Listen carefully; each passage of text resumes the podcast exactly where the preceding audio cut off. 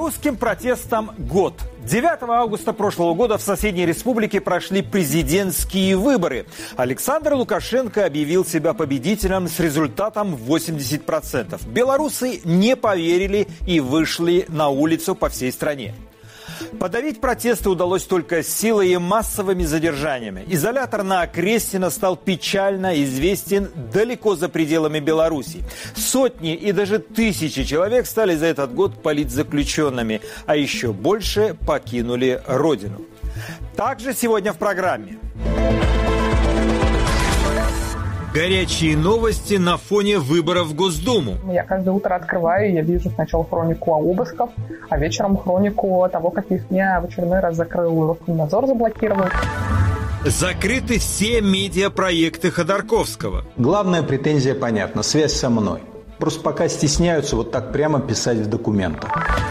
Таинственная смерть белорусского активиста в Киеве. Все испугались, все начали более осторожно ко всему относиться, все начали смотреть, стараться ходить по группам. Это главные темы программы «Грани времени». Мы подводим итоги 31 недели 2021 года. Меня зовут Мумин Шакиров. Мы начинаем. Вышел на пробежку, а на следующий день нашли мертвым в лесу. Такая печальная история произошла в Киеве с белорусом Виталием Шишовым. Он возглавлял общественную организацию «Белорусский дом» в Украине. Близкие друзья Виталия уверены, к его смерти причастны белорусские спецслужбы.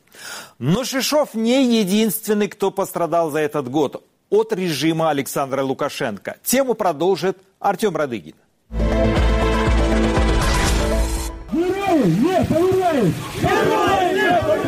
Так выглядела улица напротив посольства Белоруссии в Киеве в день, когда Виталия Шишова, политического беженца из Беларуси, нашли повешенным в лесу возле его дома. По версии полиции, активист либо сам повесился, либо это было убийство, замаскированное под самоубийство. Чекай, у нас есть накладки. Годом ранее Шишов бежал в Украину после жестокого подавления протестов в Гомеле. В Киеве вместе с Родионом Батулиным, ультраправым националистом, он возглавлял деятельность организации «Белорусский дом в Украине». По словам ее участников, дом помогал политическим беженцам из Беларуси найти в Украине жилье и работу. По словам главы отдела расследований Беллинкет Христа Грозева, некоторые члены этой организации связаны с российскими и белорусскими спецслужбами. Мирным способом больше ничего не решить. Друзья и близкие Шишова уверены, что его убили, потому что с его ростом сам он не смог бы поставить друг на друга три пня и, стоя на них, закрепить веревку на трехметровой высоте. Человек не стал бы себя бить перед тем, как самоубийца. То есть, тем более, ну, у него там ссадины, там э, и на лице, и на ногах. Кристина! За несколько дней до этого белорусские власти пытались вывести из Токио белорусскую легкоатлетку Кристину Тимановскую. За критику тренеров сборной своей страны белорусские чиновники потребовали, чтобы спортсменку принудительно вернули на родину. Цитата «из-за ухудшения психического состояния». Перед посадкой в самолет Тимановская сообщила полицейским, что в аэропорт ее доставили насильно. Полицейские отвезли ее в посольство Польши. Оттуда спортсменка в сопровождении дипломатов прилетела в Варшаву. Они пришли в мою комнату и заявили, что я должна сказать, будто у меня травма, и уехать домой. А если я это не сделаю, то дома у меня появятся проблемы. Кристина Тимановская не первая спортсменка, которая бежала из Беларуси. Алексей Кудин, чемпион мира по кикбоксингу, просил политическое убежище в России после того, как в Беларуси на него завели уголовное дело о сопротивлении милиции. Годом ранее, во время протестов в Минской области, сотрудники ОМОНа попытались избить Кудина, но он оказался сильнее. После задержания и пыток в СИЗО спортсмен уехал в Россию. Из России, вопреки запрету Европейского суда по правам человека, Кудина тайно вывезли в Беларусь. Последнее, что о нем известно, это видео, которое срежиссировали силовики. Также я поддерживаю ту полицию, полити- политику, которую ведет действующая власть, и правоохранительный, и правоохранительный блок, который занимается наведением порядка в моей стране. А, я не поддерживаю оппозиционные силы, которые пытаются разрушить э, мою страну и навести некую смуту в моей стране. Подобное видео несколькими месяцами ранее белорусские силовики записывали с участием главреда оппозиционного телеграм-канала «Нехта» Романом Протасевичем и его девушкой Софией Сапегой. В мае этого года по требованию Лукашенко истребитель развернул пассажирский самолет с Протасевичем и Сапегой на борту возле границы с Литвой и принудительно посадил в Минске. Несколько недель недель Протасевич и Сапега провели в СИЗО. Ни у родных, ни у адвокатов не было с ними связи. После этого Протасевич внезапно появляется на федеральных каналах, где рассказывает о том, как он уважает Лукашенко и не признает оппозицию. Родители Протасевича уверены, что все это он говорил под пытками. Те слова, которые он говорит, конечно, это слова, которые вынуждают его говорить. Вот. Мы, как родители, мы знаем и мимику, мы знаем и жесты нашего сына, вот, мы знаем и его стиль э, речи. По данным правозащитников, после прошлогодних протестов около сотни человек без вести пропали. Некоторых участников митингов после исчезновения находили мертвыми. Сотни активистов попросили убежище в других странах. Лукашенко заявлял, что никого держать не будет. Но КГБ Беларуси все равно требует экстрадиции неугодных режиму активистов. Так, например, несколькими месяцами ранее КГБ через Интерпол требовал у Украины выслать в Беларусь двух анархистов Алексея Боленкова и Артура Кондратовича. После протестов в Беларуси э, мы помогали беженцам из Беларуси, консультировали их по разным вопросам, э, чтобы они не попадали э, в агентурные группы. И через время у нас начались проблемы. В том, ну, вот это вот одна из попыток нас э, вывести. Суд в Украине запретил депортацию Баленкова и Кондратовича. По словам активистов, Лукашенко паникует и поэтому пытается устранить всех неугодных для него людей. Массовые аресты и физические расправы. Так закончились мирные протесты после выборов в Беларуси в 2020 году. Годом позже режим Лукашенко ловит неугодных уже за пределами страны. Чего еще что ждать от белорусского диктатора? Итоги года протеста в Беларуси я обсужу с белорусским политологом, руководителем Центра политического анализа и прогноза Павлом Усовым. Павел, добрый вечер. Скажите, добрый вечер. кто такой э, Виталий Шишов, о котором мало было известно в публичном пространстве? Вы его знали и чем он занимался? Ну, лично я его не знал. В момент гибели он э, являлся руководителем Белорусского дома в Киеве, и таких структур по всему миру возникло очень много. Есть Белорусский дом и в Литве, э, в Вильнюсе, есть Белорусский дом в Польше, есть Народное белорусское посольство в нескольких странах, в том числе и в Латинской Америке. Но э, Виталий Шишов еще участвовал и был связан с э, бойцами добровольческих отрядов э, Украины, э, которые вели боевые действия, участвовали в боевых действиях на востоке Украины против российских сепаратистов. Ну, естественно, в той или иной степени его фигура была не последней, если говорить о помощи белорусским беженцам, о о структуризации белорусской диаспоры в Украине. Он играл активную роль в организации различного рода э, мероприятий, акций протеста против э, режима Лукашенко в Украине. Поэтому ну, на сегодняшний день, э, скажем так, неизвестных и безобидных для режима политических деятелей и активистов нет. То есть любая фигура в той или иной степени, э, представляющая новую политическую оппозиционную волну, она представляет э, идеологическую и политическую угрозу для этой системы. Но все же он остается такой противоречивой фигурой, если он принимал участие в боях против сепаратистов, будучи гражданином Беларуси. То есть здесь скорее надо будет посмотреть, э, как будет дальше проходить расследование по поводу этой трагедии. Правильно я понимаю? Безусловно, все мы ждем ответов на вопрос, кто действительно стоит за э, убийством Виталия Шишова. Ну, то, что он принимал участие в боевых действиях, будучи белорусом, против российских сепаратистов. Я не думаю, что это вызывает противоречия, так как многие белорусы, есть и отряд «Погоня», который принимал активное участие в боях против российских сепаратистов, потому что для национально настроенной части населения в нашей стране было с самого начала 2014 года понятно, что вслед за агрессией в отношении Украины последуют такие же действия по отношению в том числе и Беларуси. И тут я считаю, что во многом патриоты страны, они это прекрасно понимали и абсолютно добровольно, как и патриоты других европейских стран, принимали участие Павел, поддержке. Скажите, а, спустя пару-тройку месяцев после начала протестов, мы возвращаемся событиям в Минск и в другие города Беларуси, даже сторонники Лукашенко говорили о том, что режим падет вот-вот, и Александр Григорьевич не удержит власть. Но, как мы видим, он укрепил свои позиции, сменил немало людей в своем окружении, в том числе и среди военных. Почему люди проиграли? Э, здесь несколько причин э, поражения э, протестов, прежде всего, в Беларуси. Одна из них лежит в сфере ментальности и психологии наших граждан.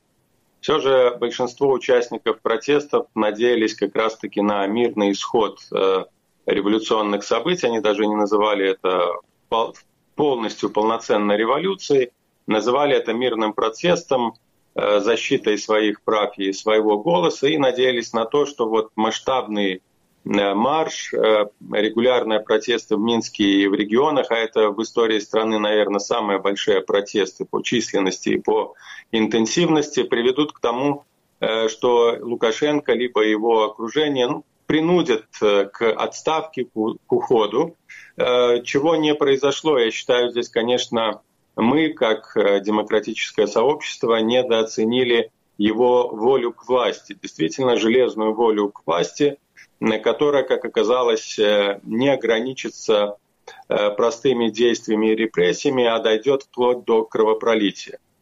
Второй, второй причиной, на мой взгляд, ключевой, которая до последнего времени доминировала в сознании нового, новой волны, нового поколения оппозиции – это была надежда на Россию, надежда на Путина, что все-таки э, Россия поймет, что Лукашенко банкрот, что будет вынуждена пойти на переговоры с представителями демократической оппозиции, той же Тихановской, что будет организован при поддержке Путина и Москвы Нет.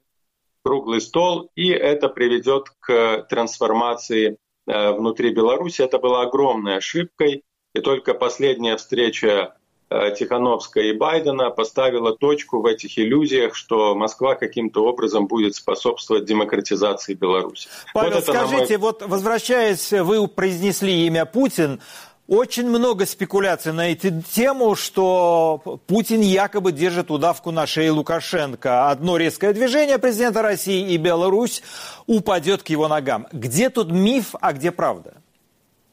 Ну, фактически нужно сказать, что Беларусь и так уже у ног Путина в плане зависимости страны. Э, э, эта ловушка геополитическая была, конечно же, э, а, реализована и устроена самим Лукашенко, потому что вся его власть нынешняя, внутренняя и даже лояльность силовиков базируется исключительно на внешней легитимности, которую он получает от Москвы лично от Путина вот это регулярные визиты, регулярные встречи и разговоры э, с Путиным и высшими чиновниками Российской Федерации, они как бы укрепляют легитимность в глазах тех, кто еще лоялен э, ему и прежде всего в глазах э, силовиков. Если бы вот этой внешней легитимности не было, безусловно, дни Лукашенко были бы сочтены. И в этих условиях он вынужден выполнять и практически реализовывать те стратегические условия, интересы, которые ставит при, перед ним Россия, это расширение военно-технического сотрудничества, и фактически сегодня ведется речь о появлении на территории нашей страны э, новых либо военных объектов, либо полноценных военных баз Российской Федерации. И второй, не менее значимый э, вопрос, который полностью, полностью фактически уничтожает государственные государственность как таковую белорусскую, это углубленная интеграция России и Беларуси в рамках союзного договора. И э, все сейчас ожидают подписания так называемых дорожных карт по углубленной программе интеграции, которая, э, по сути, завершит э, формирование э, внешних институтов контроля над Белоруссией, которые будут, безусловно, в руках Кремля. И выйти из этого тупика и ловушки у Лукашенко нет возможности ни сил, и, в принципе, уже психологически он даже не способен на такой разворот, а тому доказательство разворачивающийся миграционный кризис на границе с Литвой, где доходят до различного рода провокаций. Фактически сейчас ситуация на грани э, действительно э, таких событий, которые могут закончиться кровопролитием. Павел, скажите, а вот э, мы видели репортаж нашего коллеги, там одна из э, героинь этого репортажа сказала, что надо что-то делать, уже вот простые методы, способы борьбы э, бесполезные, бесперспективные. Вопрос, имеет ли право народ на восстание, если диктатор начинает стрелять по мирным гражданам? То, что мы видели в Беларуси год назад, например, протяжении нескольких недель. Безусловно, народ имеет право на восстание, и это единственная возможность, единственный механизм свержения диктатуры наподобие диктатуры Лукашенко, но, к сожалению, этим правом на восстание необходимо было воспользоваться, безусловно, в первые недели кризиса, когда потенциал народного движения, народный дух был настолько мощный, что способен был действительно смести эту диктатуру в считанные часы.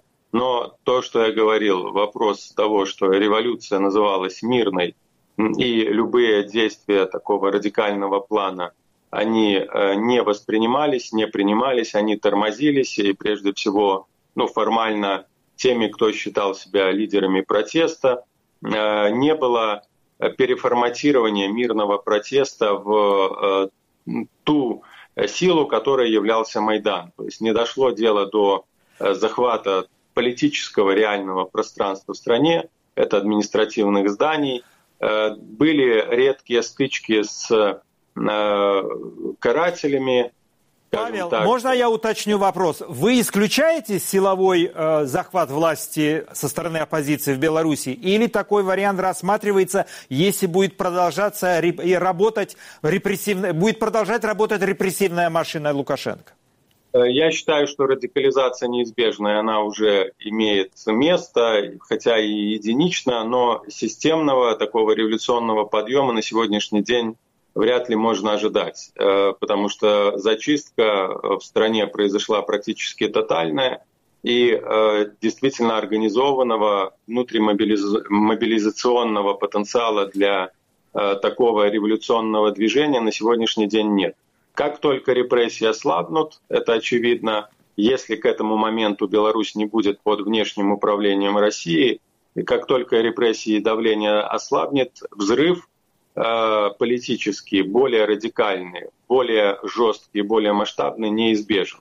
И тогда, спасибо, конечно, Павел, да. спасибо вам большое за ваши комментарии и за вашу оценку событий. Всего вам доброго. Итоги года протестов в Беларуси я обсудил с политологом Павлом Усовым. Условный срок для Майкла Калви и первые приговоры по так называемому санитарному делу. Лионель Месси вынужденно покидает Барселону. Закрылись открытые медиа и МБХ медиа. Минкульт не будет проверять репертуар российских театров на патриотизм. Наша лента новостей. Основатели фонда «Беринг Восток» Майкла Калви приговорили к пяти с половиной годам условно по уголовному делу о хищении средств Банка Восточный. Остальные фигуранты этого дела также получили условные сроки. Приговор Калви Мещанский суд в итоге выносил два дня. О том, что он будет обвинительным, стало понятно еще утром в четверг. Однако сроки судья назвал только поздно вечером в пятницу. Сам Майкл Калви вину не признал и настаивал на невиновности как себя, так и других фигурантов. Он просил суд вынести оправдательный приговор, подчеркивая в последнем слове, что такое решение стало бы огромным позитивным сигналом о независимости судов и защите прав инвесторов. Майкла Калви задержали в феврале 2019 года, в последний день Российского инвестиционного форума в Сочи. И хотя бизнес с тех пор неоднократно говорил, что арест и приговор основателю крупнейшего инвестиционного фонда «Беринг Восток», который за 25 лет вложил в российские компании почти 3 миллиарда долларов, негативно скажется на российском инвестиционном климате, в Кремле традиционно подчеркивали. Подобное могло произойти в любой стране и в отношении любого предпринимателя. Música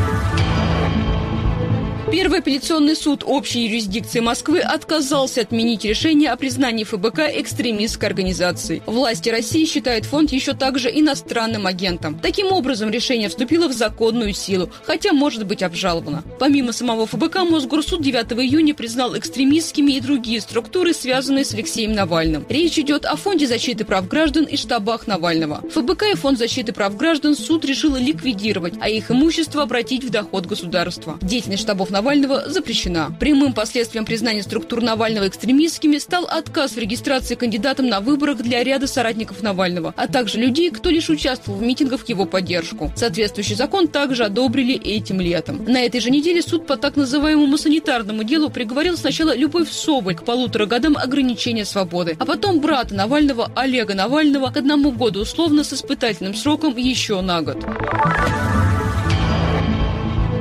Один из лучших футболистов в истории, Лионель Месси, покидает Барселону. За каталанский клуб он выступал всю профессиональную карьеру. Барселона сразу пояснила это решение так, далее цитата. Несмотря на достигнутую договоренность и обоюдное желание сторон продлить соглашение уже сегодня, это невозможно из-за финансовых и структурных препятствий со стороны Ла Лиги. Позже президент клуба Жан Лапорта заявил, что с учетом зарплаты Месси размер заработного фонда Барселоны превышает ее доходы, что запрещено правилами испанского чемпионата. Я не могу принять решение решение, которое могло бы разрушить клуб. Барса превыше всего, даже лучшего игрока в мире, цитирует Sports.ru Лапорта. Вместе с Барселоной Месси 10 раз выигрывал чемпионат Испании, по 7 раз Кубок и Суперкубок Испании, еще 4 раза Лигу чемпионов. Китайские власти собираются протестировать на дельта-штамм всех жителей города Ухань. Именно там в конце декабря 2019 года был обнаружен новый коронавирус, который впоследствии распространился по всему миру. В одном из самых крупных и густонаселенных городов Китая, где проживают более 11 миллионов человек, выявили 7 новых случаев. До этого в Ухане ковид регистрировали больше года назад, в июне 2020 -го. Чтобы не допустить новой вспышки вируса, местные власти хотят провести тестирование максимально быстро и завершить в кратчайшие сроки. Они также связывают выявленные случаи с началом внутреннего туристического сезона, в результате чего в провинцию Убы, там находится Ухань, завезли дельта-штамм. Как передает BBC, жителям города рекомендовано не покидать территорию провинции и не поднимать панику.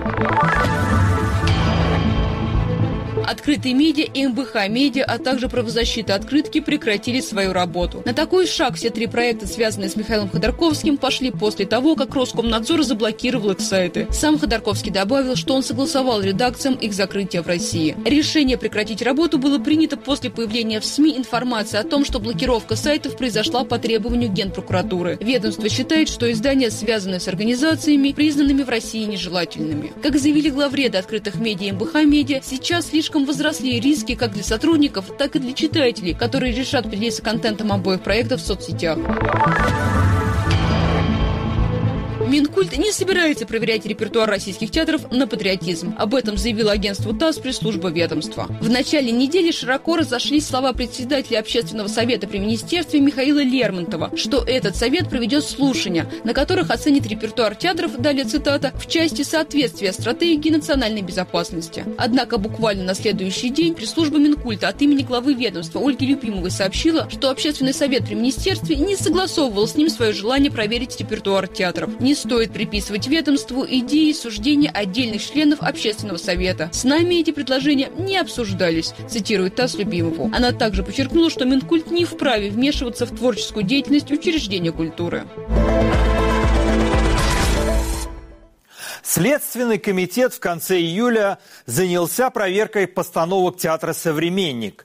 Поводом стала жалоба ветеранских организаций на спектакль «Первый хлеб» с Лией Ахиджаковой в главной роли. Они обнаружили в постановке оскорбления ветеранов, разжигание межнациональной розни и неприкрытую пропаганду однополой любви, в кавычках.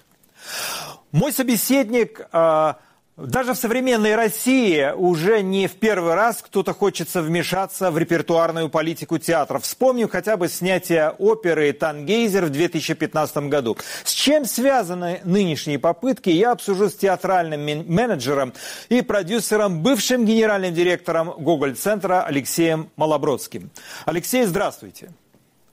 Добрый вечер. Зачем эти люди э, хотят прийти в театр и ради хайпа или для того, чтобы поставить э, какую-то галочку, что не зря они отрабатывают чей-то хлеб? Э, но я не могу моделировать э, сознание и мотивы этих людей. По счастью, я очень далек от них. Поэтому вопрос, зачем они это делают, вероятно, не по адресу задан. Я могу сказать только то, что этот эпизод э, укладывается в какую-то генеральную тенденцию последних лет. Э, для меня лично эта история с цензурой, я по-другому не могу назвать, или с попытками цензурировать театральный репертуар, началась почти 10 лет назад, когда мы пришли в театр имени Гоголя, который вскоре стал Гоголь-центром. Мы — это Кирилл Серебренников и его команда, в которую входил я как директор этого театра. При этом а, было совершенно очевидно, что тогда это было связано просто с конфликтом а, на волне нашего прихода, и часть труппы, часть э, сотрудников э, старого театра, которая сопротивлялась нашему приходу, э, воспользовалась традиционными, к сожалению, для нашей страны методами борьбы, а именно кляузами, доносами. И прокуратура, и Центр по борьбе с экстремизмом, Центр Э, были вынуждены отвечать на многочисленные депутатские запросы, и поэтому нас бесконечно проверяли. Однако э, сейчас понятно, что это были еще относительно вегетарианские времена, потому что с тех пор э, произошло много перемен в стране, начиная там, от запрета на уличную активность, фактически разгром э, оппозиции, э, репрессии в отношении независимых средств массовой информации и то, что происходит, э, с, вернее, могло бы происходить.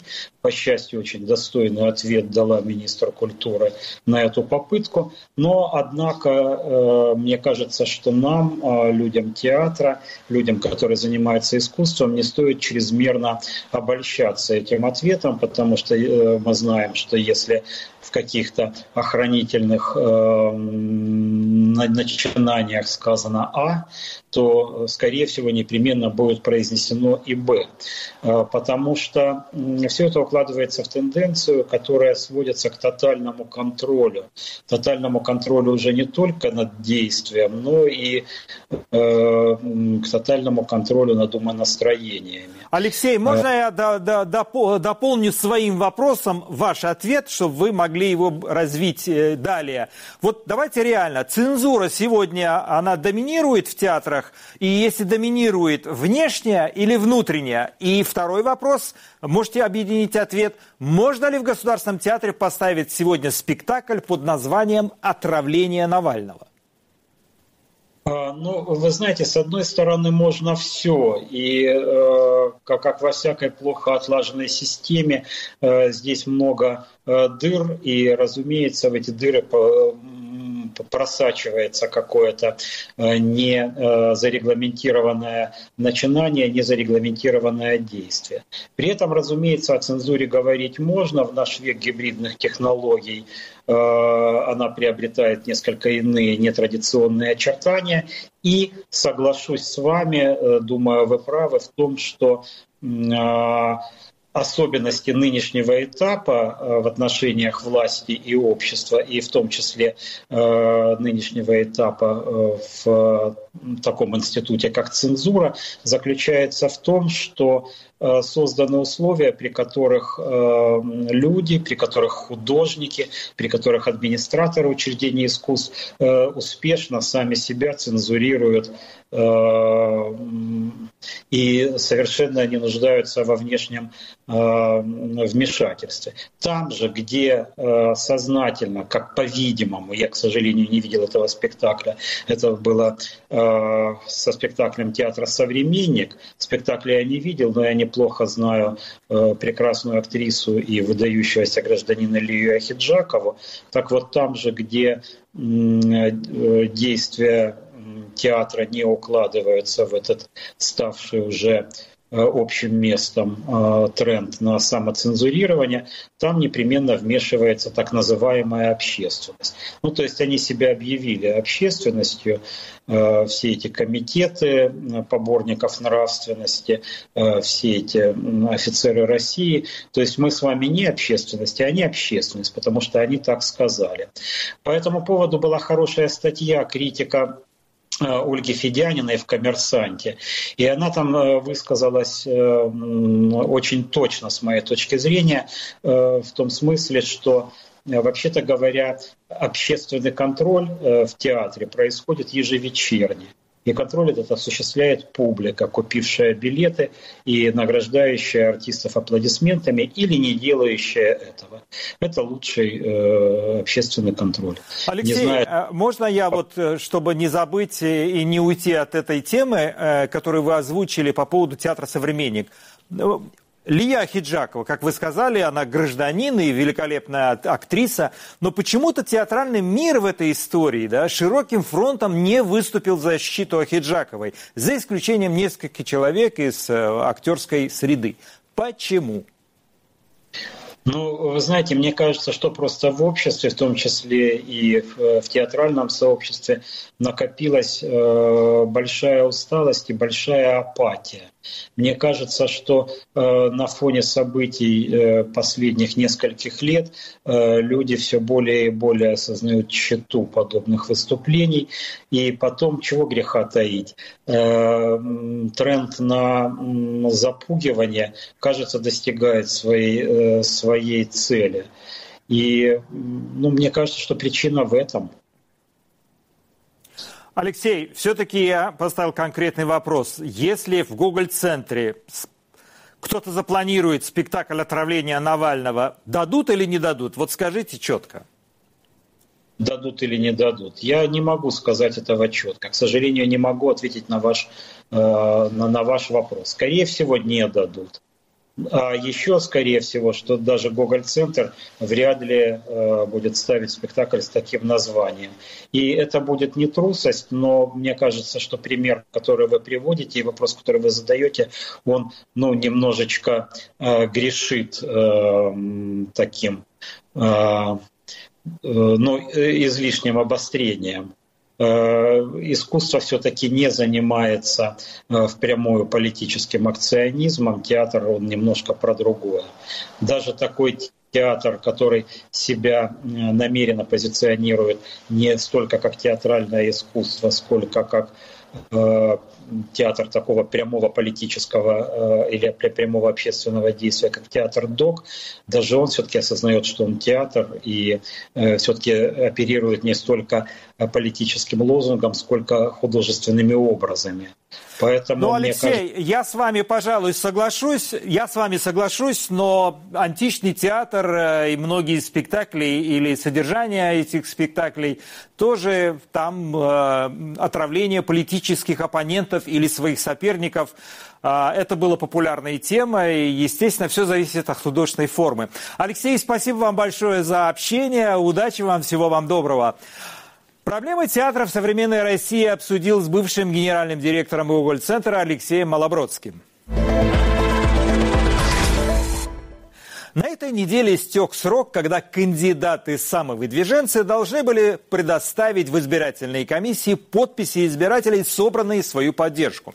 Сделать это нужно было до 4 августа.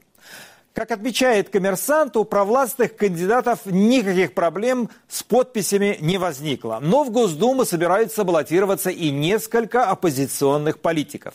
С какими сложностями сталкиваются они, разбирался Иван Воронин. Как выглядит место, где все против Путина? Это мой предвыборный штаб. Я выдвигаюсь в Государственную Думу. Одним тиктоком кандидат в Госдуму Анастасия Брюханова по ее подсчетам привлекла в свою избирательную кампанию около сотни сторонников. Как самовыдвиженцу ей предстояло собрать почти 16 тысяч подписей. Брюханова – действующий муниципальный депутат Московского района Щукина и сотрудница фонда «Городские проекты» Варламова и Каца. Два года назад баллотировалась в московский парламент и оказалась среди десятков оппозиционных политиков, снятых избиркомами с выборов за нестыковки ошибки с базой данных ФМС и претензии почерковедов. Якобы часть подписей оставляли одни и те же люди. Наученная горьким опытом, в этот раз команда Брюхановой решила очень-очень сильно перестраховаться.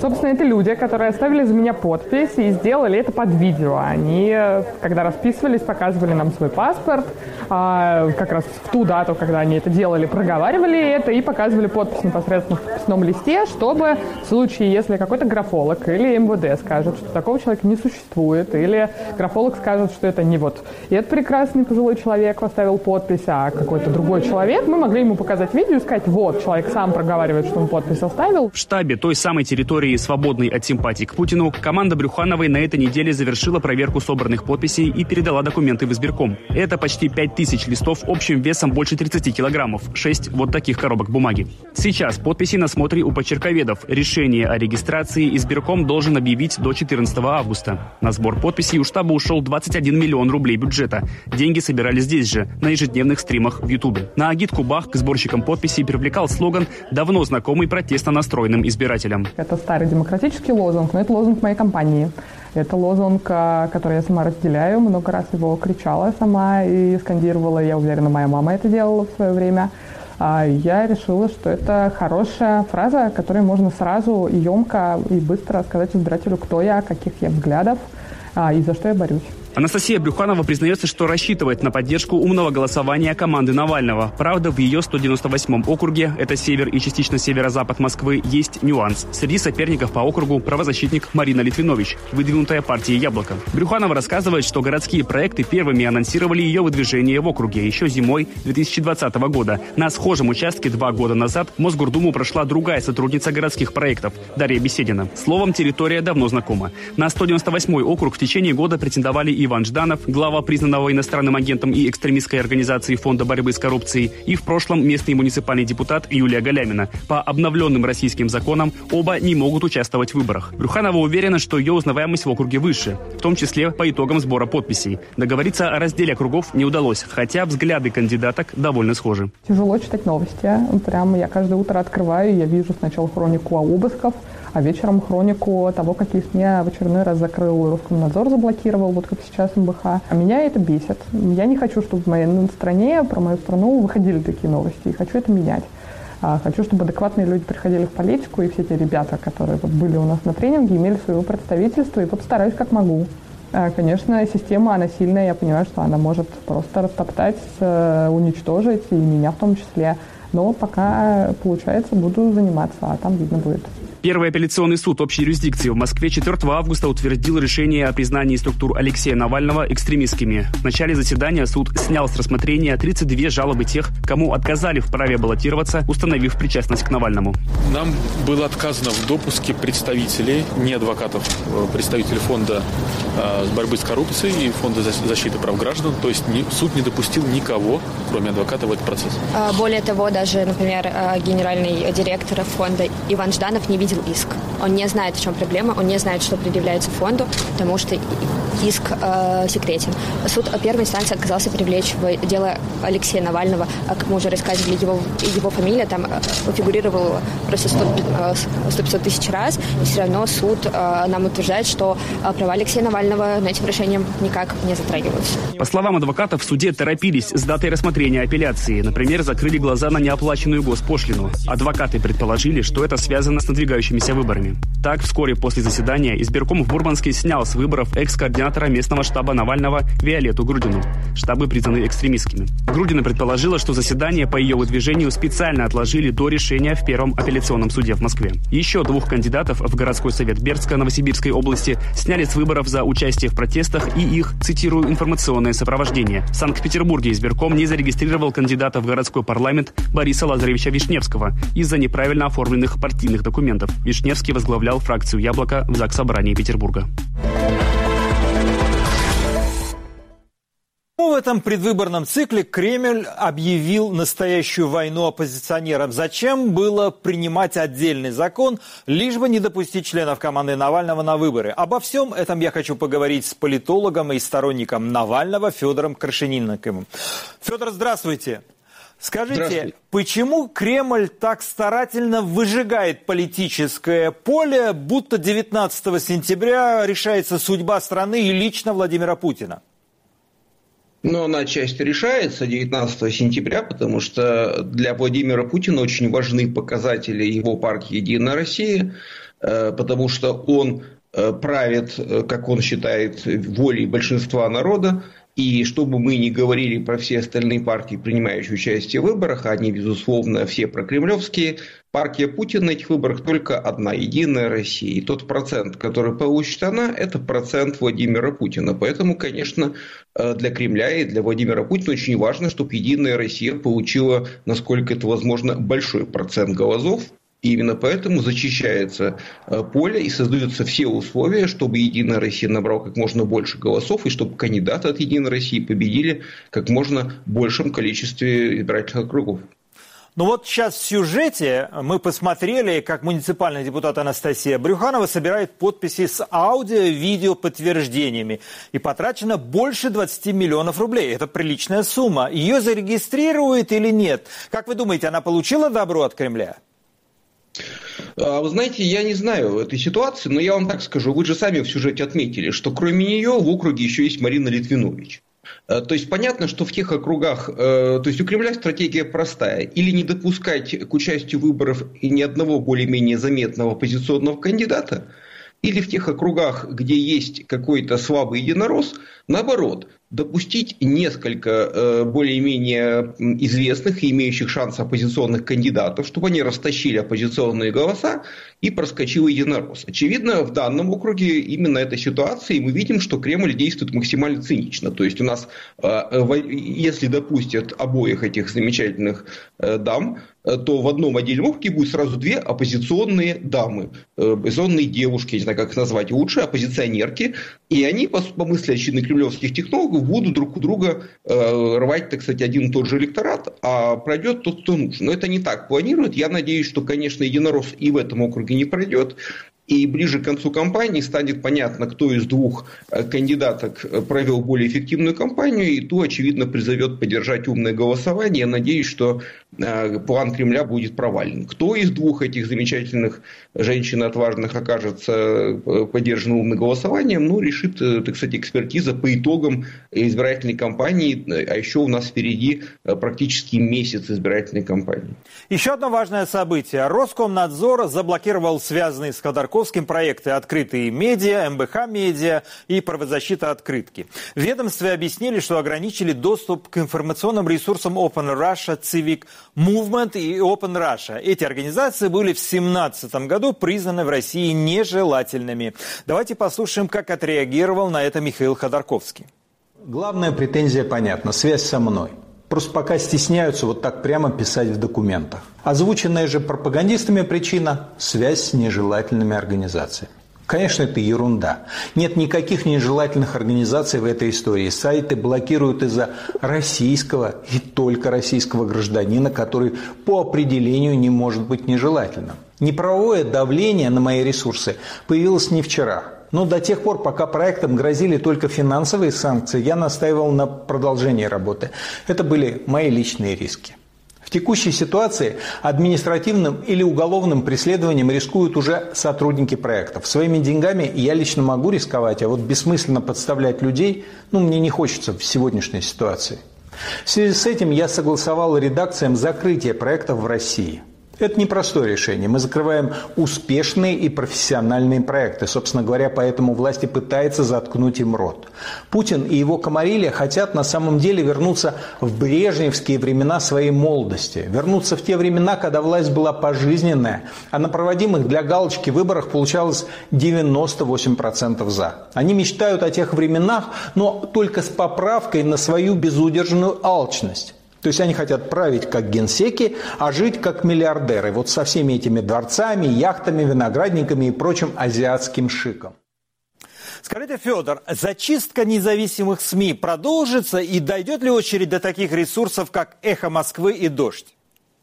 Я лично считаю, что продолжится, и при всем моем личном, э, моей личной симпатии к коллегам, и я на «Эхо Москвы» и Екатеринбург уже много лет веду авторскую передачу, очень горжусь и дорожу, и очень люблю телеканал «Дождь» и всех, кто там работает, но лично я не удивлюсь, если в оставшееся до выборов время и эти СМИ будут разгромлены, и сделано это будет с единственной целью, потому что, во-первых, могут – и это, собственно, постоянно демонстрируется. То есть Кремль снова и снова громит все, что может. А во-вторых, для многих пропагандистов и для многих э, таких вот ультра э, путинских людей, два этих СМИ являются как вот бельмом на глазу, они считают, что это вот средоточие зла. Поэтому, конечно, на, на потеху этой публики, ближе к концу избирательной кампании, конечно, могут разгромить их. Я бы этого очень не хотел, но удивляться, конечно, к сожалению, не придется. В наше время уже ничему не надо удивляться. Есть точка зрения, что Кремль выжигает политическое поле, чтобы не допустить белорусский вариант развития событий. Ну, типа работает впрок. Как вы думаете, это так? Я абсолютно с этим согласен, и очевидно, что э, начало протеста в Беларуси после выборов президента, они подтолкнули Кремль к многим решениям, и я не удивлюсь, если окончательная отмашка, допустим, на отравление Алексея Навального была отдана именно э, после начала протеста в Беларуси, когда, очевидно, в Кремле решили, что нет, нам такого не надо, э, не надо, чтобы выборы стали триггером новых протестов, поэтому они за год до, в общем-то, выборов, за год до начала кампании по выборам в Государственную Думу начали тотальную зачистку поля по всей России, а после того, как Навальный попытался вернуться в Россию зимой, в январе эта зачистка перешла уже в стадию буквально а, какой-то террора.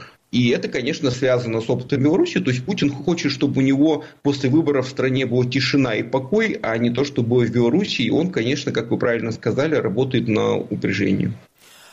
А еще одна очень интересная история связана с коммунистами и со снятием а, с выборов а, Павла Грудинина и наезда на других активных политиков. Скажите, эти выборы вот станут э, такими драматическими э, с учетом того, что коммунисты сейчас набирают рейтинг и могут преподнести какие-то сюр сюрпризы? Ну, я не так давно писал э, статью на Репаблике, она довольно была такая провокационная, но я на самом деле не удивлюсь, если КПРФ, конечно, будет разгромлена э, по итогам выборов. То есть, если КПРФ возьмет слишком много процентов голосов э, и сделает, и вопреки стараниям там, своего продажного руководства и своих вот этих вот пропутинских руководителей, многих, там действительно много очень таких вот пропутинских людей, прежде всего сам Геннадий Андреевич Зюганов. Так вот, если вопреки их стараниям КПРФ получит слишком много голосов, то, конечно, после выборов ее, очевидно, ждет разгром. Э, то есть она будет разгромлена, и, как это любят в Кремле, наконец-то случится то, о чем они давно мечтали, ее объединятся с вот, э, так сказать, мертворожденной справедливой России Миронова, которая давно уже служит братской могилой всех левых партий до Кремля, и туда ее закопают.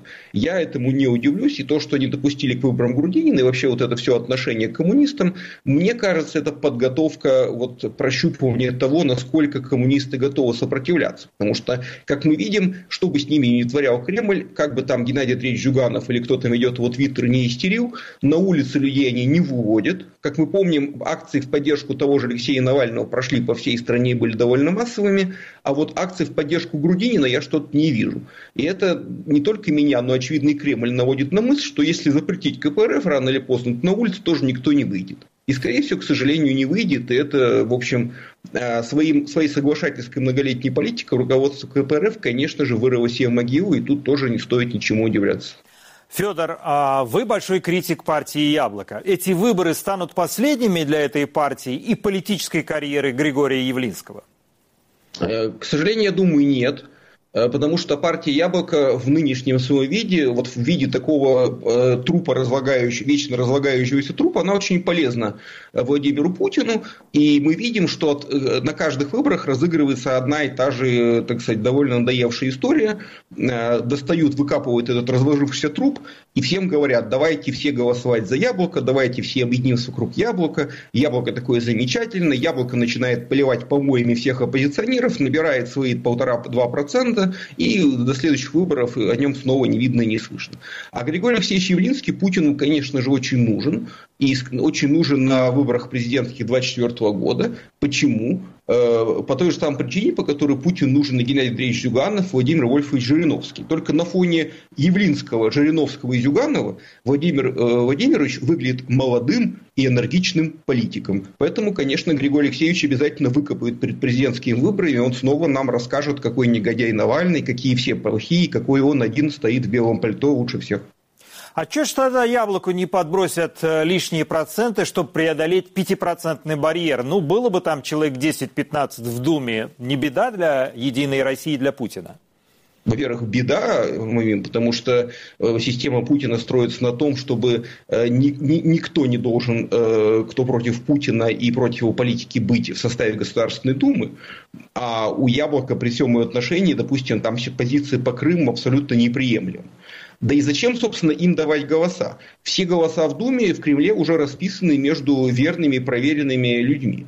И ни один голос они никому давать не хотят, поэтому, конечно, яблоку они, э, я думаю, что яблоко обречено получить там полтора процента, и максимум, на что может рассчитывать яблоко и на что, собственно, рассчитывают его э, партфункционеры, это 3%, чтобы получить финансирование из бюджета и спокойненько жить, так сказать, в своем совничке до новых выборов, пока Кремль их снова не востребует. Вот, собственно, и все. Можно ли взять власть в России через улицу, как вы считаете? Ну, я считаю, что через улицу ничего взять нельзя, но улица – это очень важный фактор для э, раскачивания ситуации и для раскола элит. Э, то есть, если на улице выйдет очень много людей, достаточно много, то есть там не миллионы, а там хотя бы сотни тысяч, то это может спровоцировать раскол элит и какое-то э, ослабление, может даже обрушение режима. Но я бы не стал это абсолютизировать, так же, как не стал абсолютизировать выборы. Нет э, какого-то универсального прямого пути э, для свержения путинского режима и взятия власти. И в этом смысле, конечно, фетишизировать выход людей на улицы не стоит, потому что пример Беларуси нам, например, показал, или, собственно говоря, Венесуэлы, что и сотни тысяч людей на улицах совершенно не способны свергнуть диктатуру, если она внутри себя достаточно достаточно прочна, и силовики остаются ей верными. Тогда как сменится власть в России? Ну как, власть сменится как-нибудь. Слушайте, я не баба Ванга, чтобы пророчествовать, и я не умею гадать, у меня нет никаких приспособлений для этого. Э, всякая власть когда-нибудь меняется, ничто не вечное, и э, Путин стареет, допускает ошибки. Я думаю, что самый, так сказать, главный враг самому себе, это сам Владимир Владимирович Путин и вот это его окружение, которое откровенно впадает в маразм, потому что слушать Патрушева или вот эти безумные заявления господина Шойгу о построении в, России, э, в Сибири пяти новых городов, городов, это, в общем, говорит нам о том, что руководство России современное состоит из людей, которые все дальше отрываются от реальности, все больше впадают в какой-то мир собственных грез. А это, конечно, э, верный путь к тому, чтобы наделать каких-то роковых ошибок и, в общем, э, создать ситуацию, при которой и люди на улицах выйдут, и в элите возникнет раскол, и совпадут ряд других факторов, которые приведут к обрушению этого режима. Федор, я так понял, что вы не Нострадамус, но все-таки я вас спрошу, кто победит в противостоянии Путина и Навального?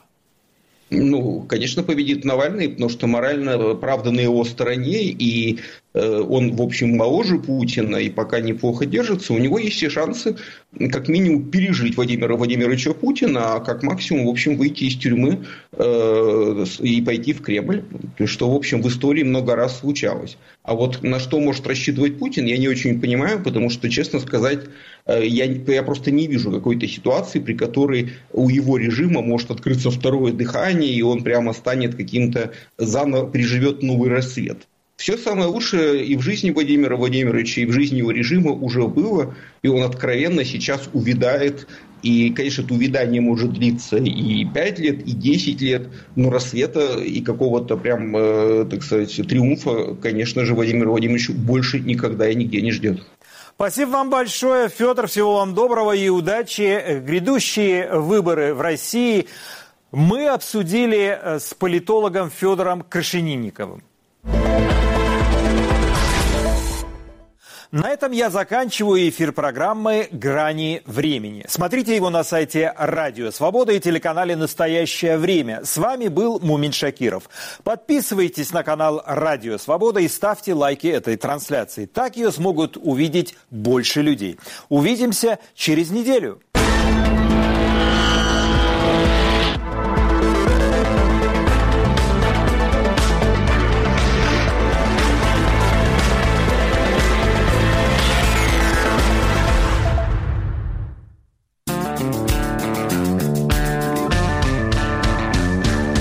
Студия подкастов «Радио Свобода». Человек имеет право. Время свободы. Американские вопросы. Кавказ подкаст. Атлас мира. Цитаты свободы. Скучно не будет. Слушай на всех подкаст-платформах. Просто надень наушники. Подкасты «Радио Свобода».